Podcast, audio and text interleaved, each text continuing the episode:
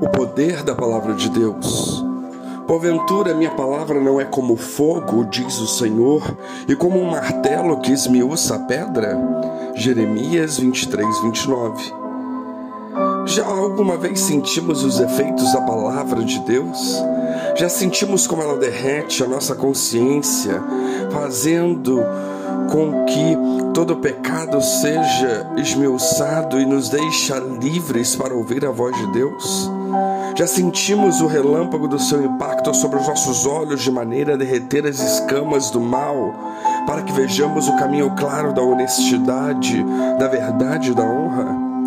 Davi sentiu a sua consciência arder e ele caiu em si para ver o seu homicídio na pessoa de Urias e o seu adultério na pessoa inocente de Batseba. E ele confessa: enquanto calei o meu pecado, envelheceram os meus ossos, o meu humor se tornou em sequidão de estio. Mas quando confessei os meus pecados e as minhas transgressões, tu me perdoaste e apagaste todos os meus pecados lá no Salmo 32. O filho pródigo foi esmiuçado pelo martelo da palavra e ele caiu em si voltou arrependido para o seu pai, confessando: Pequei contra o céu e contra ti, já não sou digno de ser chamado teu filho, recebe-me como um dos teus empregados. Lucas 15, 17 a 19. E Pedro, o grande apóstolo, do Galileu foi derretido pelas palavras de Jesus.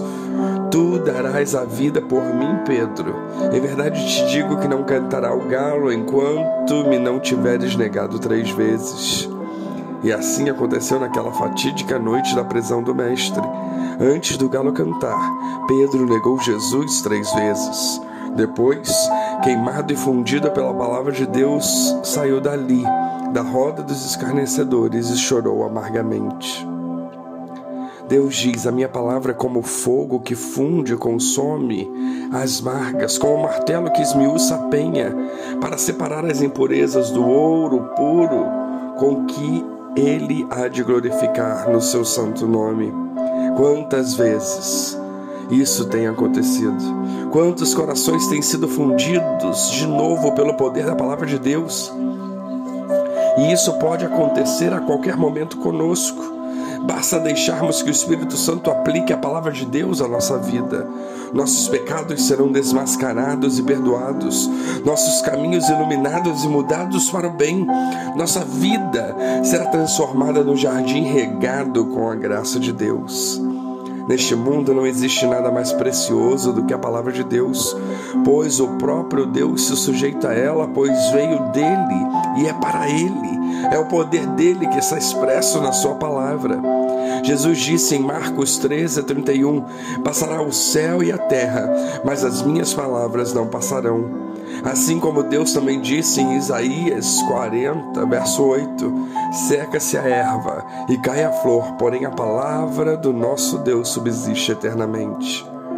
Portanto, entendemos claramente que nada neste mundo e no mundo espiritual poderá revogar ou contradizer a palavra de Deus.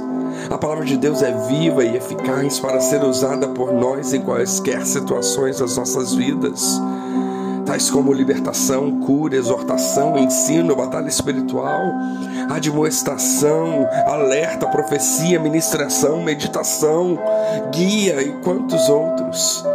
Hebreus 4,12 diz: Porquanto a palavra de Deus é viva e eficaz, mais cortante que qualquer espada de dois gumes, capaz de penetrar até ao ponto de dividir alma e espírito, juntas e medulas, e é sensível para perceber os pensamentos e intenções do coração.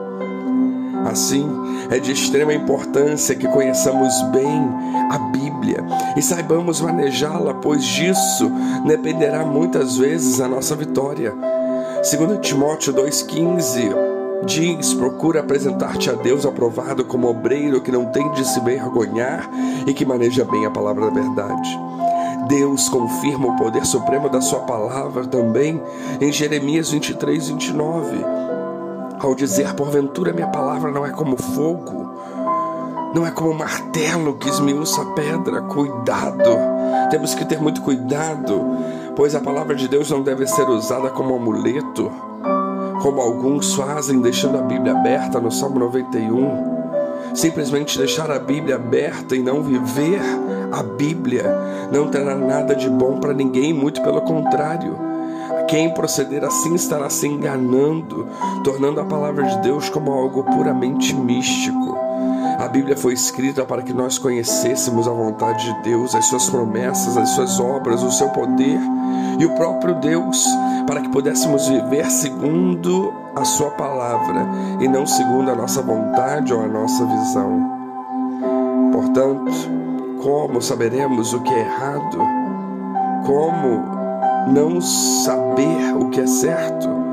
como acha que acharemos que poderemos vencer e sermos salvos sem obedecer a palavra de Deus? As nossas vitórias, a nossa salvação sempre dependerá da nossa fidelidade a Deus e a sua palavra. Deuteronômio 28, 1 e 2 diz: E será que se ouvires a voz do Senhor, teu Deus, tendo cuidado de guardar todos os teus mandamentos que hoje te ordeno, o Senhor teu Deus te exaltará sobre todas as nações da terra, e todas essas bênçãos virão sobre ti e te alcançarão, quando ouvires a voz do Senhor teu Deus. Precisamos ouvir a voz de Deus, precisamos nos abrir à palavra de Deus, precisamos ler a Bíblia. Que Deus nos abençoe.